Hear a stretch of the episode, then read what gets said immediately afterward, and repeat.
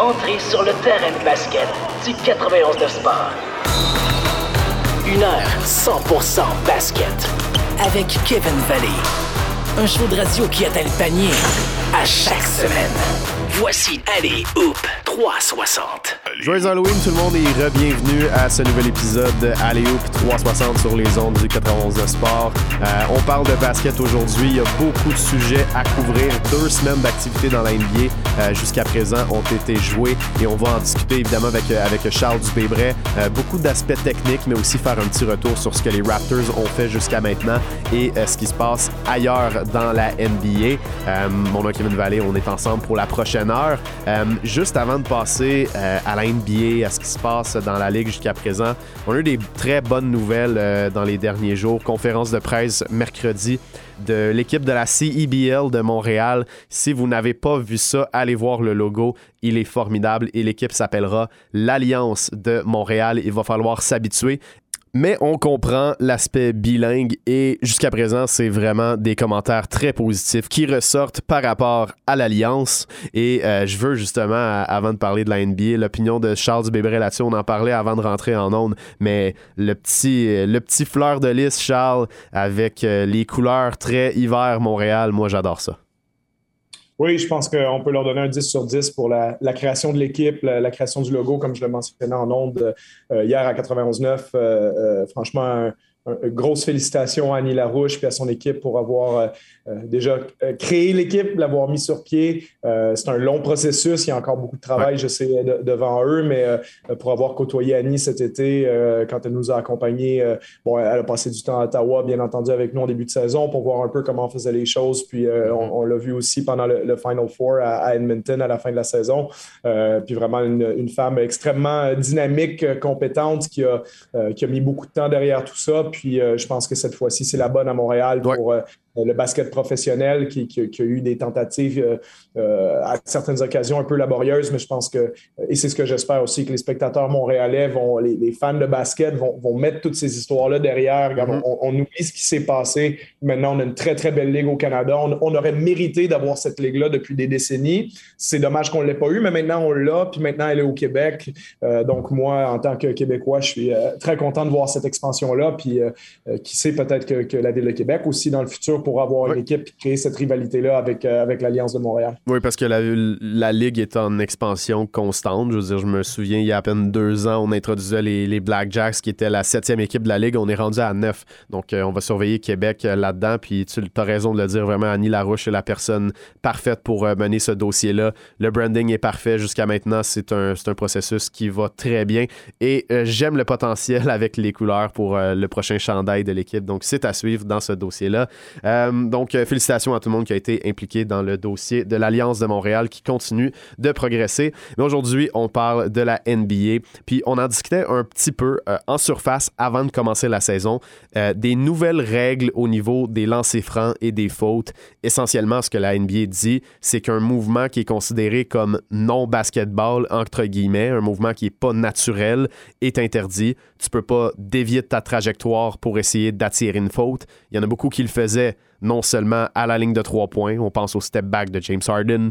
Euh, Trey Young avait euh, maîtrisé l'art de, s'avancer devant le défenseur et de lui de sauter un petit peu à reculons pour aller chercher la faute.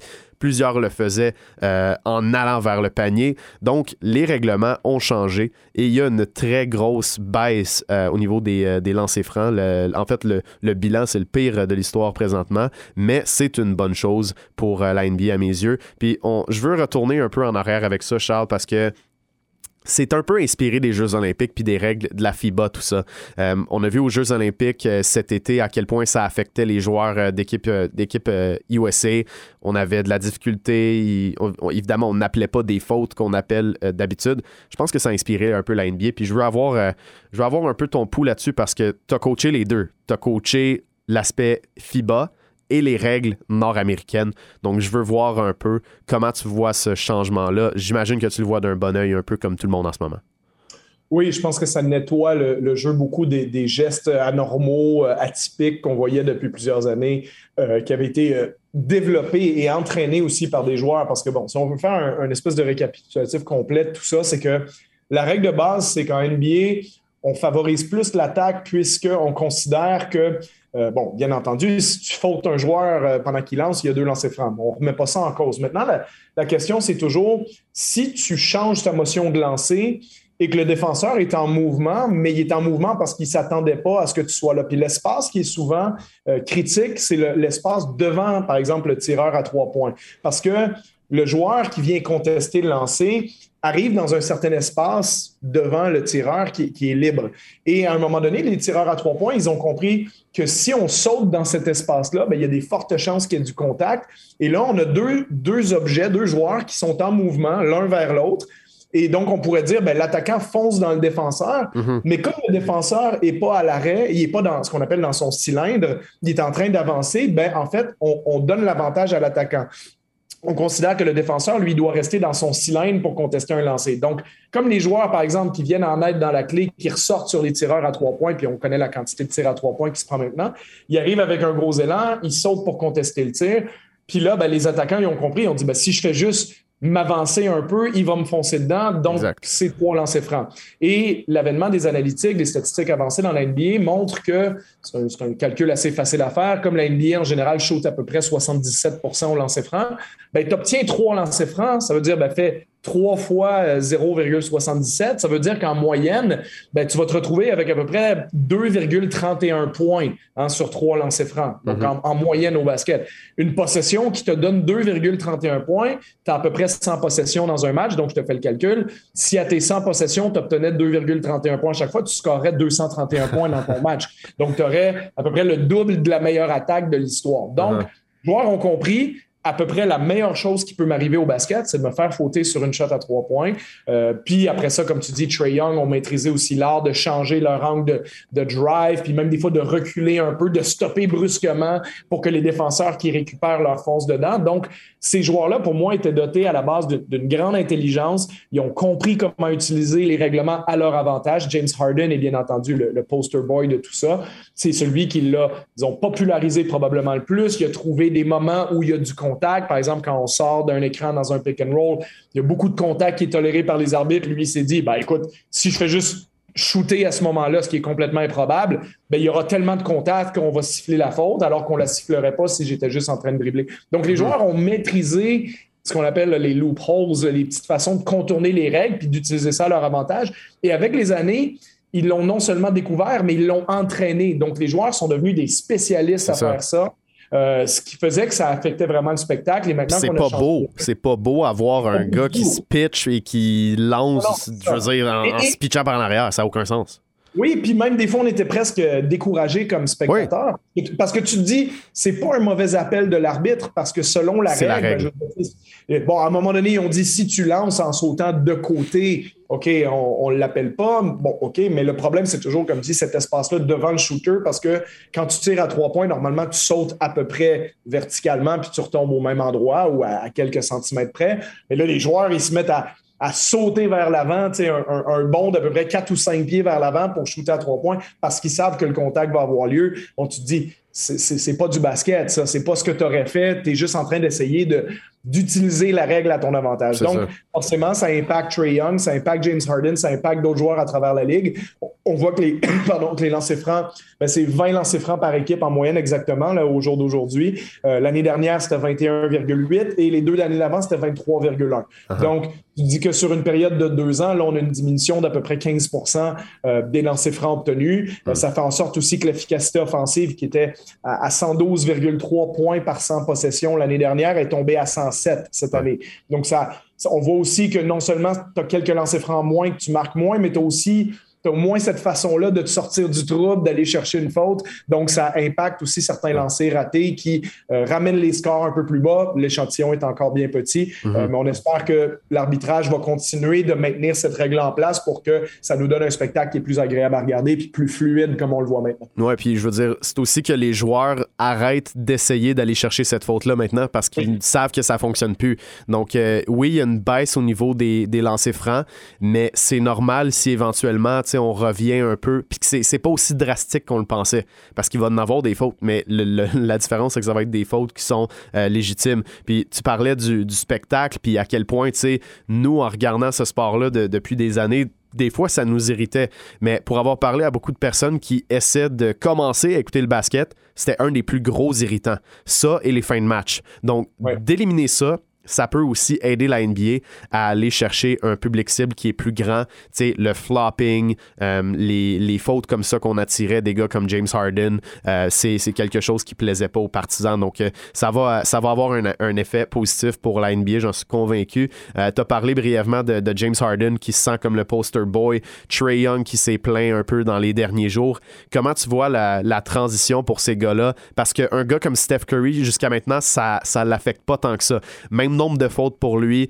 euh, même nombre de, de lancers francs en fait pour lui.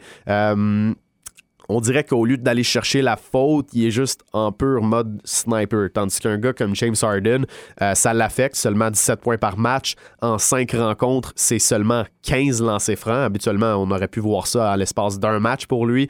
Euh, pour des gars comme Harden puis Trey Young qui avaient beaucoup basé leur jeu là-dessus, mais qui, oui, ont des bonnes, des bonnes capacités de, de distribution du ballon pour compenser. Comment tu vois l'adaptation sur une saison complète et non juste avec un échantillon de 5 matchs? Il faut leur laisser du temps à ces gars-là aussi. Puis, tu sais, dans le cas de, Harden, je veux dire, pour avoir regardé un peu les Nets, euh, je pense pas que sa, baisse de rendement est due que au changement de règlement, que, que c'est pas dû qu'à ça. Euh, Harden, il revient aussi d'une blessure à l'ischio-jambier. Lui-même se décrit comme étant absolument pas à son top physiquement parce qu'il revient progressivement à son mm-hmm. niveau. Euh, donc, je pense qu'il faut être patient aussi, surtout pour des joueurs qui ont euh, une aussi grosse feuille de route que lui. encore une fois, Trey Young, euh, son, échantillon de travail depuis le début de sa carrière est beaucoup plus petit. Ça fait trois ans, c'est sa quatrième maintenant qu'il est dans la NBA.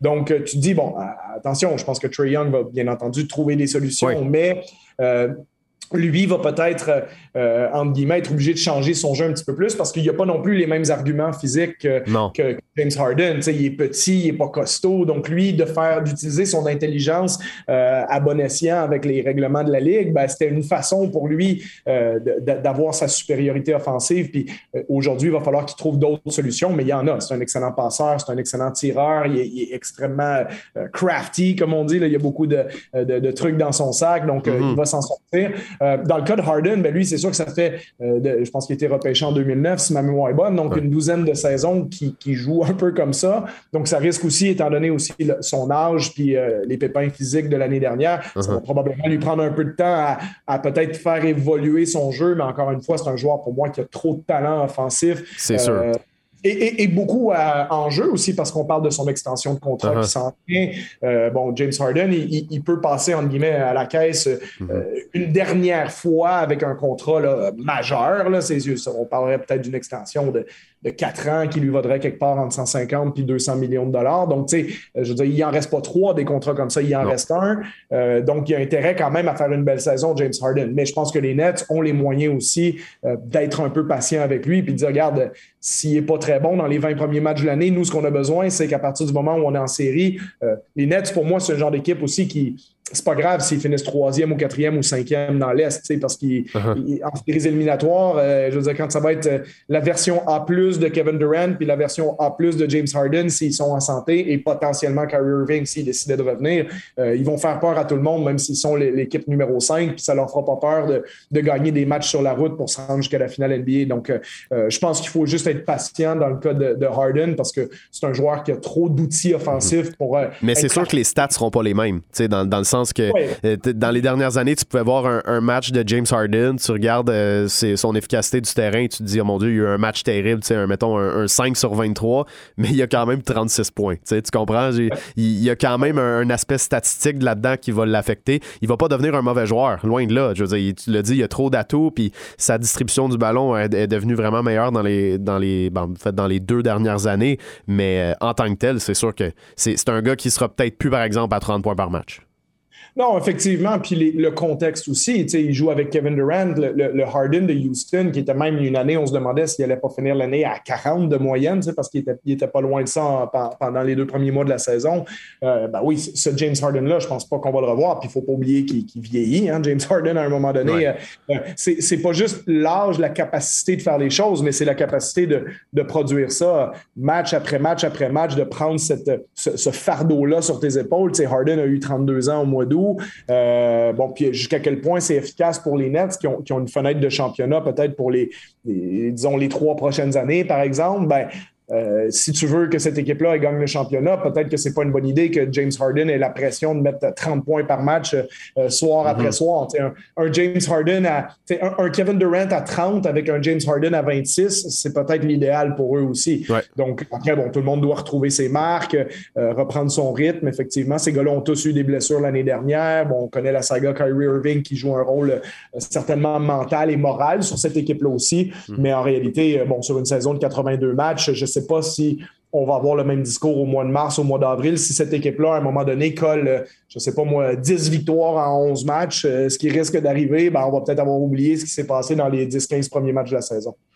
Est-ce que, parce que tantôt je mentionnais un peu le, deuxième aspect qui était un irritant pour euh, les fans, la fin des matchs. Ça, c'est un petit peu plus difficile à changer, puis je, je t'as peut-être pas une réponse. Quoi? Eliminating, comme dans la CBL. Ouais. C'est ça la façon de faire. Peux-tu nous expliquer un peu euh, pourquoi et comment ça change? Parce que c'est quelque chose qui n'est pas nécessairement commun?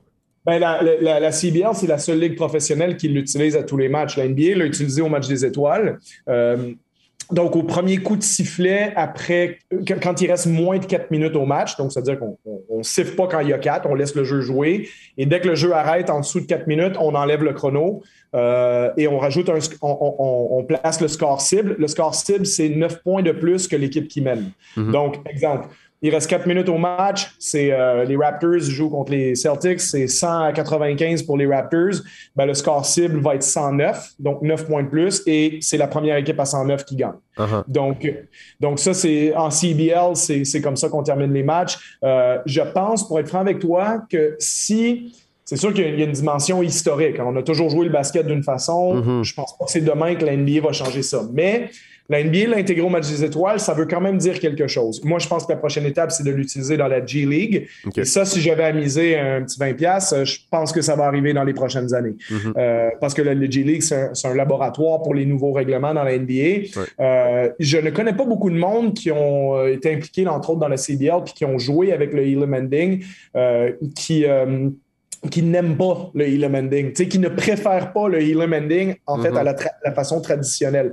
Euh, parce que justement, ça permet de jouer du basket jusqu'à la fin. C'est pas obligé de devenir euh, faute, euh, espère que l'autre rate ses lancers francs, dépêche-toi sur le chronomètre parce qu'il reste 40 secondes. Bon, c'est sûr qu'on est habitué à ça, on dit, oh, c'est pas évident de l'accepter, mais quand tu le vois, tu te dis, ben, en fait, les deux équipes, elles continuent à jouer du basket normal jusqu'à la fin. Et une conséquence, le fun aussi de ça, c'est qu'il y a toujours un tir gagnant. Hein. Il, y a, un game winner à chaque match. Euh, et, ça, c'est toujours agréable pour l'équipe, le joueur qui le met, pour les fans, surtout quand ça a lieu à domicile. Ben, tu as mm-hmm. le, tir au, euh, en guillemets, au buzzer pour gagner. Là, il n'y a pas de buzzer, mais euh, c'est vraiment extrêmement, extrêmement bon pour le spectacle. Et puis, ça enlève aussi, comme je dis, le festival de de faute, euh, lancer franc, temps mort, etc., etc. Euh, donc, euh, ça, ça serait la solution pour les fins de match, mais il faut le faire aussi, en guillemets, avaler au, basket mondial. les traditionnalistes aimeront pas ça. C'est ça c'est un changement qui est très drastique, mais pour l'avoir vu, euh, c'est vraiment très, très bien. C'est le fun de regarder ça, de regarder le basket se terminer comme ça. Puis je fais une analogie peut-être avec un sport comme le volleyball. Tu sais, au volleyball, il n'y a pas un chrono. C'est la première équipe qui a un certain nombre de points mm-hmm. qui va gagner le, set. Donc, euh, c'est un peu inspiré de ça. C'est-à-dire que. Puis c'est inspiré aussi du basket de rue qu'on a tous à peu près joué. Quand tu vas dans la rue, tu ne mets pas un chrono sur le côté. Tu fais des matchs, euh, matchs jusqu'à 7, matchs jusqu'à 11, matchs jusqu'à 20 ou peu importe le chiffre que tu mets, mais en fait, on vise un score cible et on vise pas d'avoir plus de points après un certain nombre de temps. J'ai envie de te dire, même dans les entraînements des équipes pro à travers le monde, bon, tu as, bien entendu des équipes qui utilisent le chrono, mais il y a beaucoup d'équipes qui utilisent simplement, quand tu as moins de staff, euh, ben, tu, joues euh, les rouges contre les noirs, puis mm-hmm. euh, première équipe à 7, première équipe à 10. Tu, sais, tu peux changer les règlements comme tu veux. C'est la façon simple quand tu n'as pas le, chronomètre. Donc, euh, euh, c'est inspiré de tout ça. Euh, puis moi, je pense que ce serait la bonne façon d'éventuellement peut-être faire un changement de règlement. Mais bon, c'est pas pour demain. On est loin. Mais il ne faut pas se surprendre si, par exemple, dans un an ou deux, tu entendais dire que cette année, la G-League va fonctionner avec le Elam Ending. Mm-hmm. Ça, pour moi, ce ne serait pas une surprise du tout. On est loin un peu de, l'appliquer dans la NBA, mais tu as raison que ça va être un, processus à suivre dans les prochaines années. Ça va être graduel, mais euh, c'est un problème que de toute façon on a déjà adressé qui, euh, qui était un peu une cible pour continuer à faire progresser le sport. Donc, ça reste à suivre. Euh, donc, voilà pour euh, le, changement de, le changement de règlement pour les fautes, les lancers francs. Euh, on va tomber dans le concret après la pause, ce qui s'est passé sur le terrain en NBA, différentes équipes. Et on va commencer tout de suite après avec les Raptors de Toronto. Début de saison de Scotty Barnes, assez enflammé. On en parle. Petite pause et on est de retour après à Alloop 360. Kevin Vallée et Charles Dubébret avec vous. Une heure 100% basket. Allez, Hoop 360. Kevin Vallée avec Charles Dubébret pour analyser le début de saison des Raptors de Toronto. Jusqu'à présent, fiche de deux victoires et trois défaites. Des euh, gains contre les Pacers et les Celtics et des défaites contre les Wizards, les Mavericks et les Bulls. Euh, par contre, par, euh, parmi ce, début de saison-là où Pascal Siakam brille par son absence, il y a un jeune, Scotty Barnes, qui se démarque énormément. des belles performances, beaucoup de points, beaucoup de rebonds offensifs euh, montre des, euh, des, talents de passeur qu'on lui savait, mais euh, il le montre de façon concrète dans la NBA. Évidemment, très versatile. Ce qu'il fait défensivement, ça ne paraît pas nécessairement sur la feuille des statistiques, mais c'est là quand même. il est deuxième au niveau du, du, leaderboard des recrues de l'année derrière Chris Duarte, qui a 24 ans. Charles, à quel point tu es surpris de voir que Scotty Barnes, dès le début de la saison, dès ses cinq premiers matchs dans la NBA, performe aussi bien? Euh, ben, c'est une agréable surprise. Je ne sais pas jusqu'à quel point c'est une surprise aussi, parce que c'est un gars qui a beaucoup de potentiel. La, la, euh, disons que le principal élément pour lui, c'est que ça arrive vite, parce qu'il a seulement 20 ans. Euh, je pense que les, Raptors ont tellement un bon département de, scouting, d'identification de talent, que de le choisir au lieu de choisir Jalen Suggs, pour moi, ça avait beaucoup de sens, même si beaucoup de gens se sont posé la question. Bon, tout le monde était un peu aussi biaisé par Jalen Suggs, Gonzaga, la finale NCAA, etc. Puis le tir qu'il a mis contre UCLA. Puis bon, ça crée toujours un buzz autour d'un joueur qui, à mon avis, va être un très bon joueur sur le long terme avec le Magic d'Orlando. Mais euh, l'espèce de réflexion derrière que les Raptors ont eu de se dire écoute, si on veut avoir notre futur Kawhi Leonard, notre futur Kevin Durant, notre futur LeBron James, bon, on n'est pas en train de dire que Scotty Barnes va nécessairement être ça, mais il y a plus de chances que ça soit un gars comme Scotty Barnes avec le genre de physique qu'il a, 6 pieds 9, 230 livres, très long bras, euh, euh, des belles qualités athlétiques, euh, possibilité d'être un, défenseur exceptionnel, d'être très bon des deux côtés du terrain. il, y a, plus de joueurs dans ce moule-là qui deviennent des superstars que des joueurs dans le moule de Jalen Suggs. Mm-hmm. Jalen Suggs pourrait, par exemple, devenir un genre de Jason Kidd, par exemple, dans le meilleur des cas. Euh, ben bon, Jason Kidd n'a jamais, bon, il a amené son équipe en finale, tu vas me dire, mais il n'a jamais gagné le championnat de la NBA. C'est pas le joueur non plus qui prend les gros tirs à la fin des matchs puis qui les marque. Donc, Bon, est-ce que Jalen Suggs va être ça exactement? Peut-être. Mais Barnes, lui, il a un peu plus de potentialité d'être une vraie superstar de l'NBA. Quand je dis superstar, c'est d'être un des meilleurs joueurs de la Ligue. Parce que c'est aussi ça la problématique des Raptors. C'est que les Raptors, on, a vu Siakam depuis deux ans, euh, All-NBA, euh, deuxième équipe il y a deux ans. Euh, bon, l'année dernière a eu ses difficultés, mais a mieux terminé avant la blessure en fin de saison. Mais on sait maintenant que Siakam, si c'est ton numéro 2, c'est un excellent numéro 2. On a même gagné un championnat à Toronto avec lui, lui et Larry, disons, en tant que 2A, 2B. Euh, et Van Vliet, Anunobi, ben, si c'est tes joueurs numéro 3, numéro 4, c'est super. Maintenant, ce qu'on voit depuis le début de saison des Raptors, c'est que quand tu pas Siakam, puis que là, c'est Van Vliet et Anunobi sont supposés être tes deux meilleurs joueurs, ben, c'est pas nécessairement évident de gagner des matchs. Donc, pour replacer tout le monde dans les bonnes cases, puis dire, OK, maintenant, Siakam va être notre deuxième meilleur.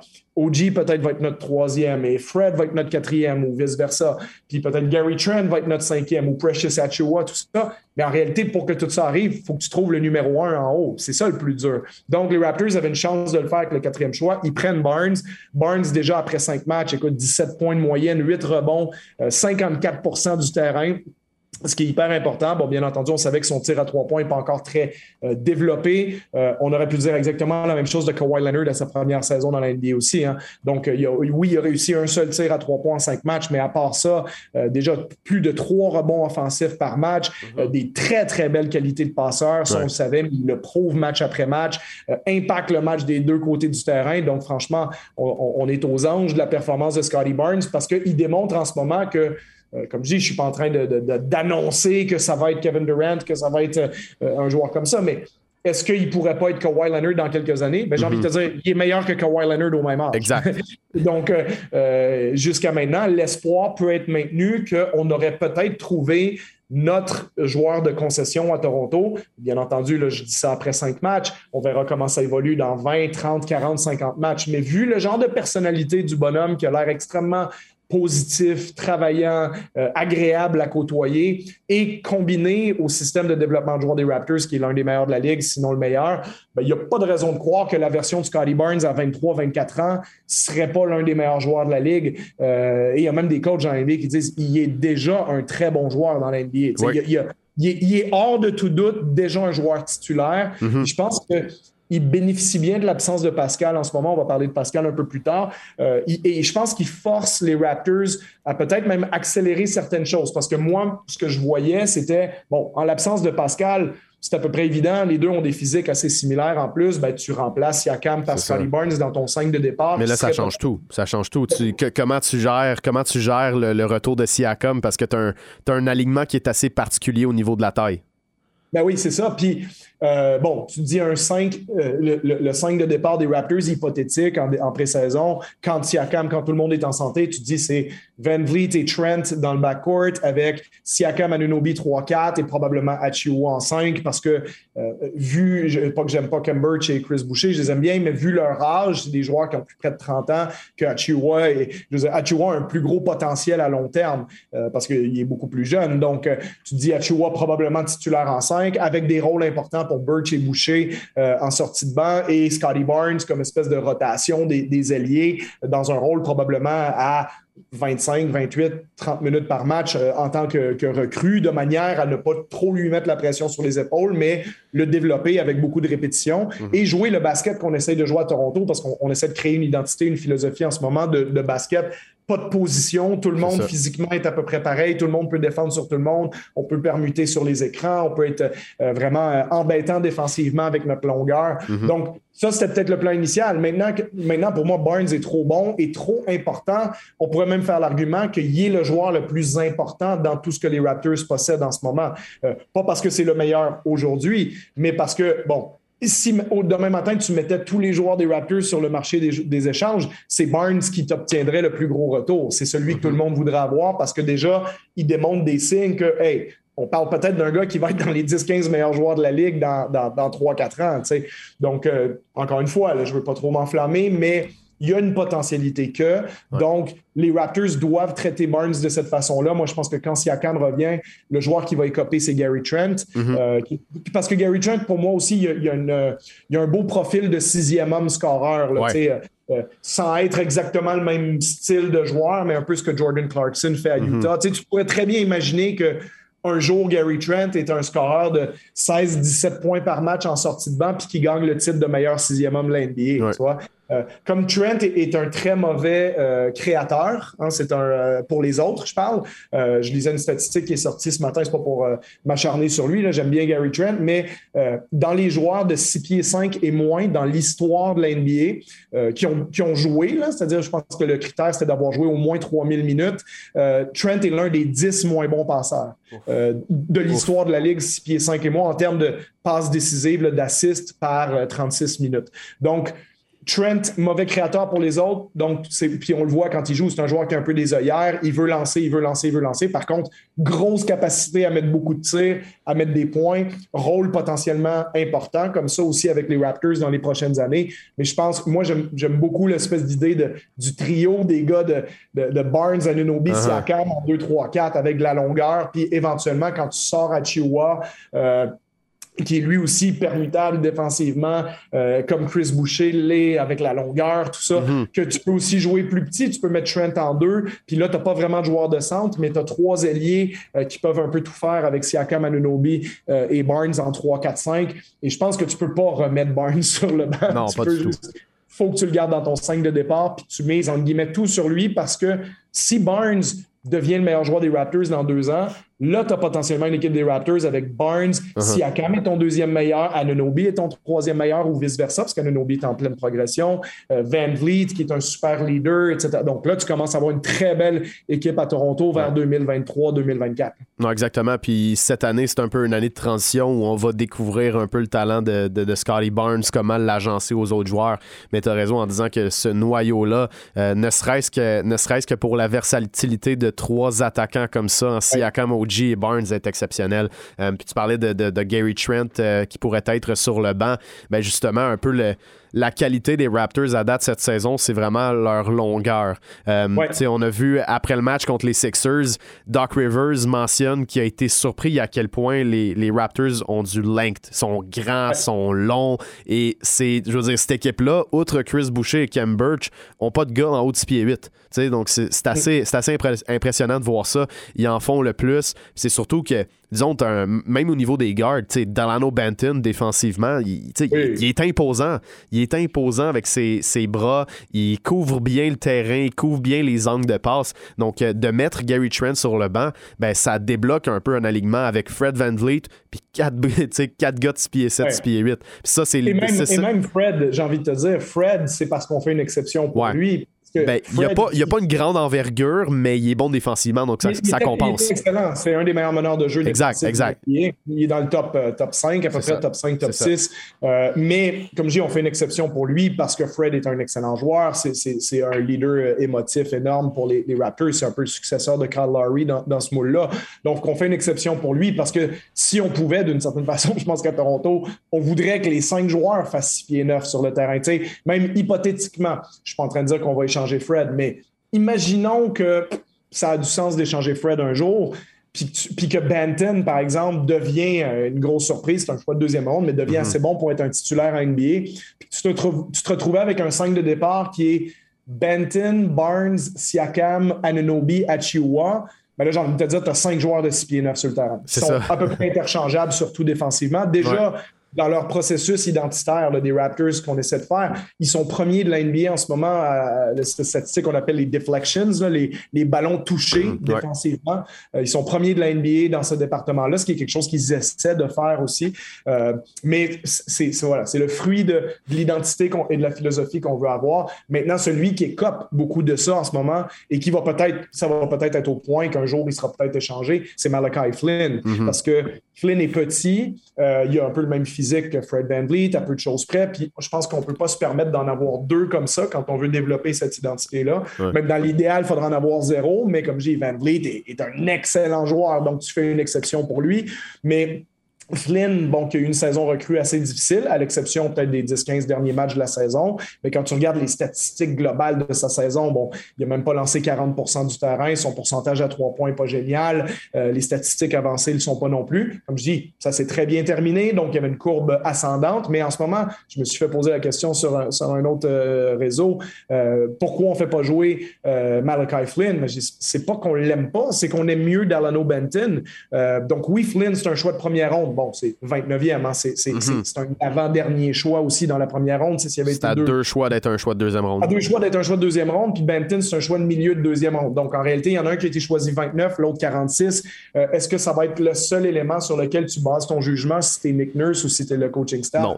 Probablement pas. Puis tu te rends compte assez rapidement que ben, aimes ce que Benton t'amène. Et Benton, il a fait un très, très bon début de saison avec les Raptors maintenant. Donc euh, là, il faut que tu fasses jouer Van Vliet, il faut que tu fasses jouer Benton, il faut que tu fasses jouer Trent. Déjà, on ne fait plus jouer Goran Dragic, euh, qui est pourtant quand même pas un mauvais joueur.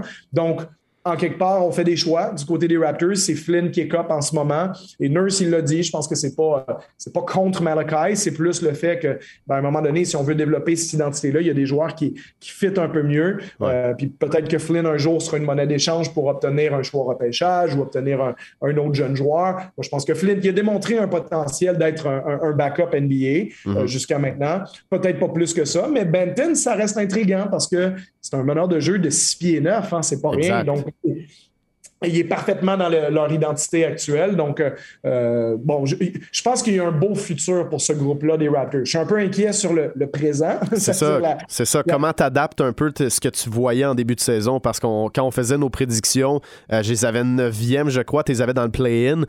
comment tu adaptes ça en ayant vu les, les, cinq premiers matchs de la saison? Est-ce que c'est un club qui va plus pencher vers le bas? Est-ce que tu es plus confiant en ayant vu le début de saison, disons, des Hornets, des Bulls? Des, Knicks, que euh, ça va être plus ces clubs-là qui vont euh, tirer vers le haut?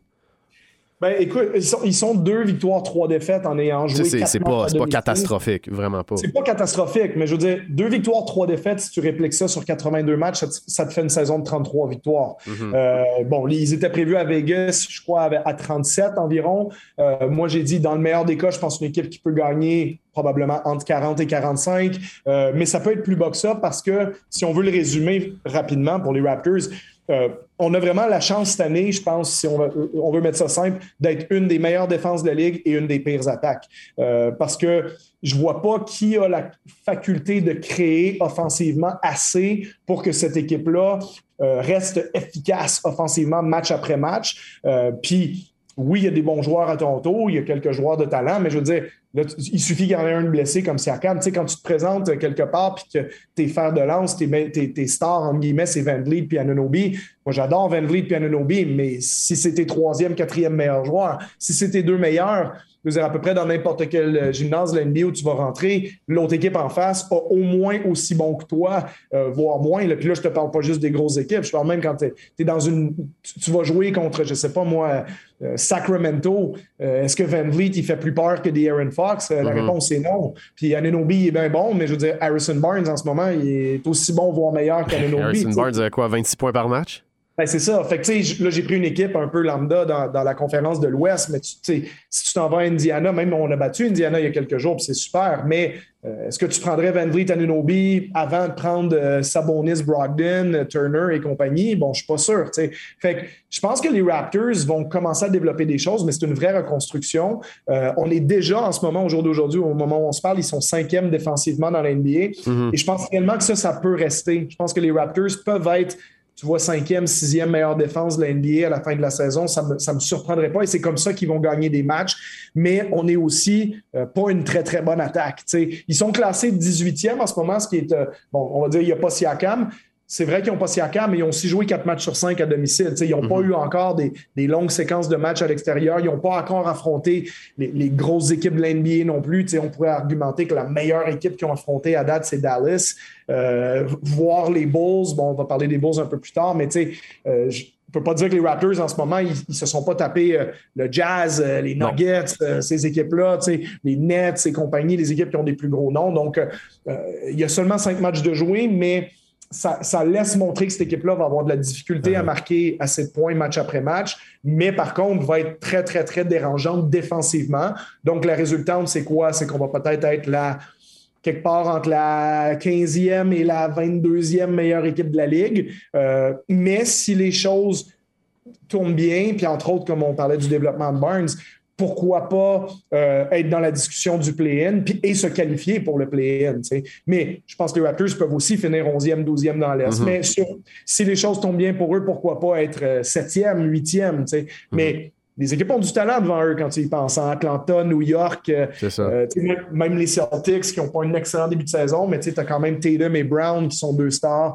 Euh, donc, ça va être. C'est compliqué. Puis voir comment les Hornets jouent en ce moment mm-hmm. aussi. tu as, vu le début de saison de Miles Bridges là-bas assez impressionnant avec le Mallow Ball, bien entendu. Gordon Hayward, euh, cette équipe-là a, une belle dynamique, c'est une équipe uh-huh. extrêmement excitante. Donc, euh, la plupart des experts mettent les Hornets devant les Raptors. Les Bulls ont eu un bon début de saison. Donc, si toutes ces équipes-là sont devant, ben, à un moment donné, il n'en reste plus tant que ça derrière non plus. Donc, euh, mais bon, très excité du futur de cette équipe-là. Je pense juste qu'il faut qu'on soit un peu patient à Toronto. Si jamais on a une saison de 34, 35 victoires, ça va faire partie du développement de la reconstruction de cette équipe-là pour qu'elle puisse euh, vraiment remonter en haut des 50 victoires peut-être dans deux ou trois ans. Exact. On se garde une réserve pour cette année. Puis tu sais quoi, si on termine avec une fiche de 33 victoires, ben, ce sera un bon choix au repêchage. Puis on continuera de bâtir sur euh, le noyau qu'on a euh, actuellement. Donc, Et potentiellement des échanges peut-être aussi. Hein. C'est pas impensable hein, parce que tu, sais, l'émergence d'un Scotty Barnes,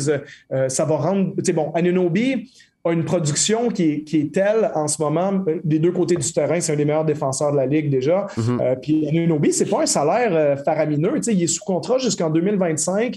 il a signé son extension de contrat l'année dernière, une extension de 72 millions. Donc, tu vois, cette année, 16 millions pour ce que OG te donne en ce moment, c'est extraordinaire. Puis 17 millions l'année prochaine, 18. Donc, ça reste, ça reste toujours en bas de 20 millions pour un joueur qui commence à avoir un niveau de production qui est, qui est exceptionnel. Mm-hmm. donc, le joueur qui risque peut-être de devenir disponible, c'est Pascal Siakam à un moment donné. Celui coûte cher. Ben, c'est ça, parce que c'est un joueur qui a un gros contrat. Donc, euh, Siakam, lui, c'est soit il redevient le joueur de 22-23 points de moyenne qui était il y a deux ans, et là, tu te dis, OK, il est indispensable, il est exactement ce qu'on veut. Mais sinon, euh, comme je dis, cette année, c'est 31 millions, l'année prochaine, 33, l'année d'après, 36.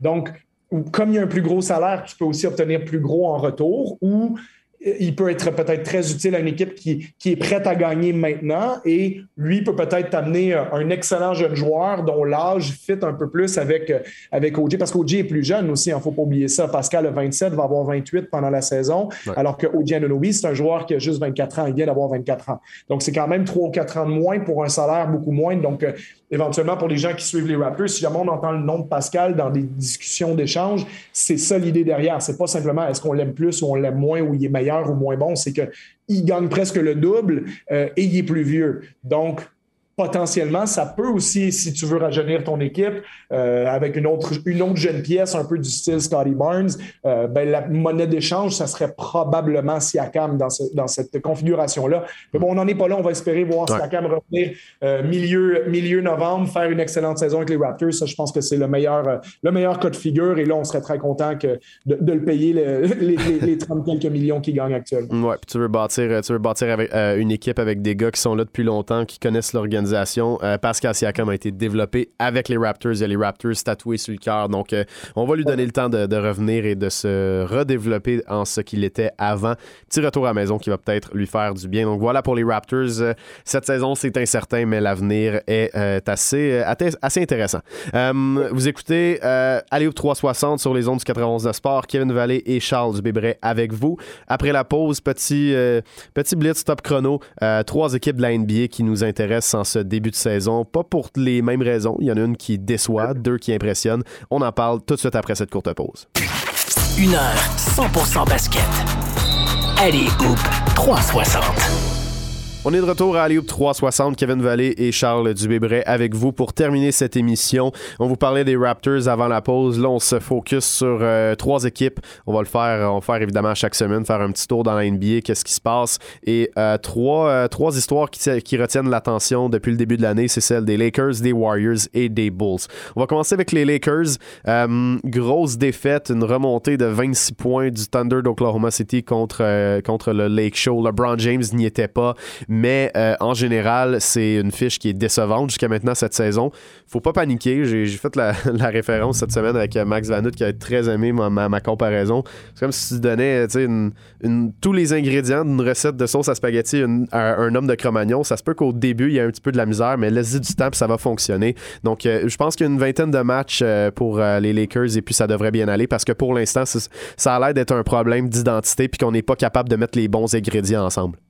Oui, je pense qu'il y, y, a une potentialité que ça ne fonctionne pas aussi, puis je dis ça avec, euh, avec euh, un peu de réserve parce que c'était mon choix de pré-saison pour gagner le championnat de la NBA. Je mm-hmm. disais c'est peut-être le dernier championnat potentiellement pour LeBron James, tout ça, mais je pense qu'on va voir un Anthony Davis motivé étant donné la saison euh, tragique qu'il a faite l'année dernière, tant au niveau des blessures que sa, sa non-implication pour moi de le voir traîner autour de la ligne à trois points, de ne pas, le voir beaucoup aller au rebond offensif comme on a vu, pas la même implication défensive qu'à l'habitude non plus, puis des stats qui ont été vraiment en, nette baisse par rapport à ce qu'il nous a habitués euh, depuis le début de sa carrière. Ben écoute, après cinq matchs, Anthony Davis, là, il est à 28 points, 12 rebonds par match, 2,4 lancés bloqués, 4,2 euh, rebonds offensifs par match. Donc, euh, on, a le Davis motivé que je m'attendais à voir. Puis je me dis, une équipe qui a LeBron James et Anthony Davis motivés, je ne vois pas comment cette équipe-là peut ne pas mm, être bonne. C'est deux joueurs qui sont trop forts pour ça. Euh, Westbrook, ça va prendre du temps, ça c'est sûr et certain. C'est pour ça que je dis, moi, cette équipe-là, je ne les jugerai pas vraiment dans les 20 premiers matchs parce qu'il y a des équipes, des fois, tu rajoutes des nouveaux morceaux, puis ça fit directement, mais eux, c'est beaucoup de travail dont ils ont besoin pour savoir, bon, qu'est-ce que Russell Westbrook fait quand il n'y a pas le ballon? C'est un joueur qui a dominé la balle toute sa vie. Maintenant, il joue avec LeBron et Anthony Davis. Il n'est pas dangereux à trois points. En plus, non seulement il lance pas bien, mais il en prend plein des tirs, Russell Westbrook. C'est toujours ça la problématique avec mm-hmm. lui, c'est qu'il y a des joueurs qui lancent pas bien, et qui n'en prennent pas. Mais lui. Qui savent. Oui, c'est ça. Lui, il en prend. Donc, jusqu'à quel point Westbrook est capable d'accepter cette diminution de rôle-là, de, peut-être dominer le ballon dès que James sort du terrain, puisque James va peut-être jouer, euh, je ne sais pas moi, 34 euh, minutes par match de moyenne cette année. Donc, les 14 minutes où il n'est pas là, ben là, Ross peut redevenir euh, le Ross habituel puis avoir une espèce de combinaison de one-two punch avec Anthony Davis. Ça, je peux mm-hmm. imaginer que la meilleure version des Lakers ferait ça pendant 14 minutes. Maintenant, les 20 autres minutes où Westbrook est sur le terrain, probablement en même temps que LeBron, euh, comment il l'utilise? Est-ce qu'il veut couper au panier un peu plus? Est-ce qu'il veut poser des écrans? D'ailleurs, dans une de leurs victoires cette année, il a, égalé son record en carrière. Il a posé euh, sept écrans de pick and roll, ce qui était un sommet en carrière pour lui. D'ailleurs, ça a mené à une victoire euh, des, Lakers. Donc, si tu veux, ce schéma-là où Westbrook va, poser des écrans pour ne pas être dans le chemin avec le mauvais spacing offensif qu'il donne parce qu'il n'est pas dangereux de la ligne à trois points. Euh, bon, les Lakers doivent travailler là-dessus. Ensuite, qui ont fait jouer? Moi, je suis un peu surpris de voir euh, un, aussi gros rôle pour euh, Kent Bazemore depuis le début de la mm-hmm. saison parce que je m'attendais à ce que ce gars-là euh, ne produise pas beaucoup et, se retrouve en dehors de la rotation, euh, si tu veux. Sauf que euh, jusqu'à maintenant, c'est lui. Bon, est-ce que c'est par défaut parce qu'on n'a pas Trevor Ariza, parce qu'on n'a pas fait jouer Kendrick Nunn jusqu'à maintenant, parce que Wayne Ellington n'a pas touché le terrain non plus? Donc, il y a beaucoup de questions parce qu'on a tellement de joueurs aussi dans cette équipe-là qu'à un moment donné, tu ne pourras pas faire jouer tout le monde. Puis, celui qui, pour moi, a à peu près trouvé son rôle directement, c'est Carmelo Anthony. Mhm. Euh, tu vois, 28 minutes par match, est à 14 points, 43 euh, sur le banc, sur le banc aussi. C'est ça, sortie de banc, euh, un peu comme il était à, Portland. Tu vois, scoreur qui va venir en, position de, gros ailier, tu sais, d'ailier de, fort. Euh, on sait que Carmelo défend pas trop, mais à côté d'Anthony Davis, euh, ça paraît un peu moins. Et à côté de LeBron James aussi. Donc, je pense que, que Carmelo, lui, a à peu près trouvé son rôle, puis il va le garder. Maintenant, bon, Malik Monk a démontré certaines choses un peu depuis le début de la saison, mais lui aussi, je pense qu'éventuellement va être quelqu'un que, sur qui on va compter. Mm-hmm. Mais on n'a pas encore la réponse à l'équation un peu, euh, bon, qu'est-ce qu'on fait avec les deux joueurs de centre? Est-ce qu'on vraiment on veut faire jouer DeAndre Jordan comme titulaire toute l'année? Mm-hmm. Euh, bon, je pense que Dwight Howard a prouvé son efficacité comme backup. Ça, c'est pas à, rediscuter à mon avis. Parce qu'idéalement, euh, c'est aider le centre. Ben, c'est ça. Dans les moments importants, ça va être Anthony Davis. Donc, jusqu'à maintenant, depuis le début de l'année, Howard et Jordan jouent cumulé 27 minutes par match, 27 minutes et demie pour être exact. Donc, ça veut dire qu'on joue 20 minutes et demie avec Anthony Davis en position de centre depuis le mhm. début de la saison. Euh, c'est ce qui a été fait. Je, regarde les stats. Anthony Davis a joué 55% de ses minutes au centre et 45% de ses minutes à la position d'allié fort. Euh, donc, c'est ça. Il y a beaucoup de questions. Est-ce que, est que ça vaut la peine de faire jouer les deux entre Howard et DeAndre Jordan ou peut-être juste en faire mhm. jouer un? Euh, ça serait peut-être bénéfique. donc, il y a plein, plein, plein de questions comme ça. Puis encore une fois, comme, comme on disait, toujours pas vu ce que, ce que Trevor Ariza peut te donner, ce que Wayne Ellington peut te donner. Taylor Horton Tucker n'a pas joué encore non plus cette saison. C'est un joueur intéressant, euh, comme on disait. Donc, tu sais, il y a tellement de questions à Los Angeles que cette équipe-là, et en plus, tes bons joueurs sont vieux, à part Davis. Donc, moi, je ne vois pas cette équipe-là trouver sa vitesse de croisière euh, peut-être en 2021. Tu sais, ça va peut-être être, euh, en janvier, février, on va peut-être avoir un peu de réponses à nos questions. On va trouver mhm. des, réponses de, rotation de joueurs, mais aussi des réponses schématiques, offensives. puis, l'objectif pour eux, ben, c'est d'être bon euh, le 15 avril quand les séries vont commencer. C'est pas d'être bon le 29 octobre. Donc, de les voir avoir de la difficulté en début de saison, euh, je suis pas particulièrement surpris, euh, mais c'est sûr que Bon, ça, ça, fait, ça fait tâche sur ton résumé quand, euh, quand tu perds contre Oklahoma City, quand tu menais par 26. Oklahoma City ont, ont une chance d'être la pire équipe de l'histoire de la NBA cette saison. Puis tu, tu perds contre cette équipe-là alors que tu menais par 26. Bon, c'est pas très beau. Hein? Donc, euh, il y, y, a des choses pas très agréables à regarder depuis le début de l'année du côté des Lakers. Mais encore une fois, je pense qu'il faut mettre notre jugement sur la glace. Puis on s'en reparle rendu le le 15 février, est-ce qu'ils sont encore dans ce marasme-là ah. où ils ont trouvé des solutions, ils commencent à trouver un petit rythme de croisière? Et puis, bon, je suis pas sûr que, indépendamment de la saison régulière, à partir du moment où ils se qualifient pour les séries, euh, un LeBron James en santé avec un Anthony Davis en santé, ça va faire peur à tout le monde euh, rendu là. Mais attention, LeBron est déjà blessé mm-hmm. et euh, démontre des signes de vieillesse depuis le début de saison. Il lance très bien de la ligne à trois points, mais euh, en stats avancés, c'est le moins euh, qui se rend au panier de toute sa carrière jusqu'à uh-huh. maintenant. C'est le moins de. J'ai vu qu'il y a une stats avancée qui dit qu'il bat son joueur seulement 9% du temps sur ses tentatives de drive au panier. Le plus bas de sa carrière jusqu'à maintenant, c'était 17. Donc, ça, c'est des signes de vieillesse à surveiller parce que un LeBron qui serait diminué de 20% là, je suis plus sûr que les Lakers peuvent viser les grands honneurs cette année. Non, exactement. Top chrono pour les deux derniers, deux minutes chaque. Pour les Warriors, c'est assez simple. Je vais te laisser glisser vers, euh, vers le succès individuel de l'équipe par la suite. Mais en début de saison, on parlait du titre de MVP. MB, Doncic et Giannis, c'était les gars qu'on nommait. Est-ce que tu ajoutes Steph Curry dans la conversation aujourd'hui? Si les Warriors continuent de gagner comme ça, euh, absolument. Euh, parce que Curry est un vrai candidat MVP année après année. On l'a vu l'année dernière. Euh, donc, il n'y a pas de raison qu'il ne le soit pas cette saison aussi. Euh, les Warriors ont un début de saison, comme c'est intéressant. Ils étaient à 4-0 avant la défaite en prolongation hier soir contre, contre les Grizzlies, contre John Morant, qui fait vraiment un début de saison fabuleux, qui lui-même serait dans la discussion de MVP s'il fallait le voter après cinq matchs.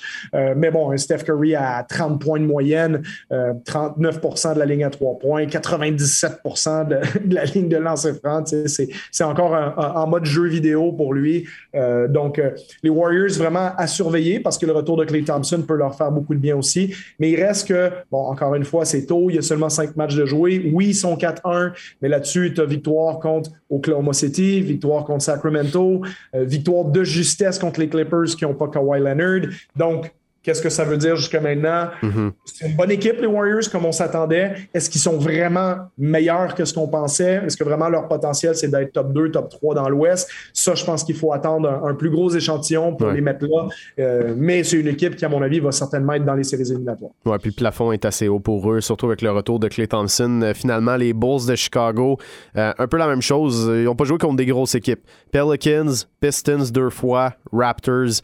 On a perdu notre dernier match malgré tout, euh, il y a quand même des, beaux flashs. le, le 5 partant est assez complet. Lonzo Ball fait bien dans ses tâches. Euh, je pense qu'on peut s'entendre pour dire que, que DeMar DeRozan et Zach Levine, jusqu'à maintenant, ça cadre bien. Patrick Williams est là pour l'aspect défensif.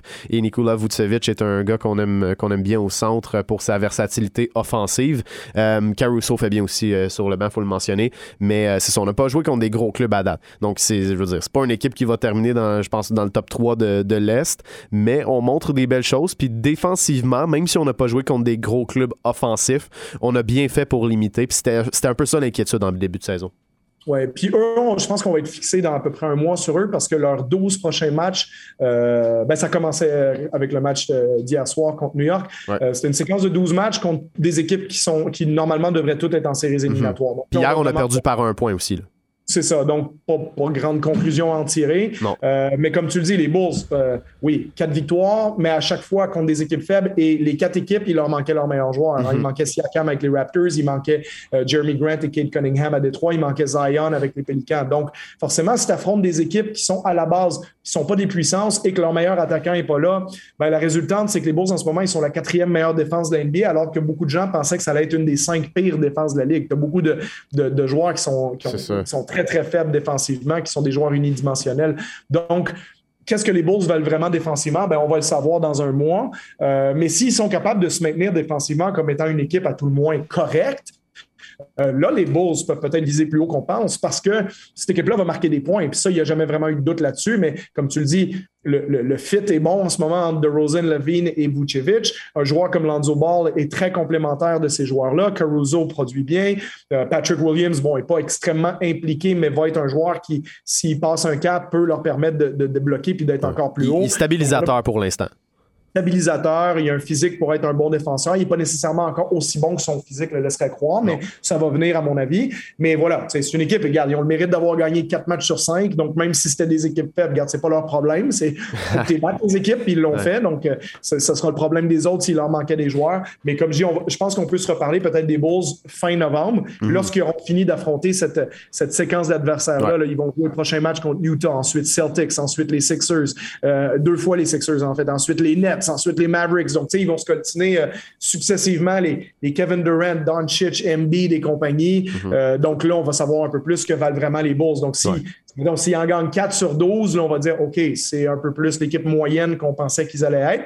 Mais si cette équipe-là en gagne 7 ou 8 sur 12, là, je pense que c'est une équipe qui va vraiment se battre pour être dans le top 6, peut-être même éviter le play-in et faire mhm. tomber quelqu'un d'autre dans cette catégorie-là, parce qu'il y a du talent à Chicago. Non, c'est sûr, c'est sûr, mais en ce début de saison, il n'y a pas une équipe où on peut tirer des conclusions.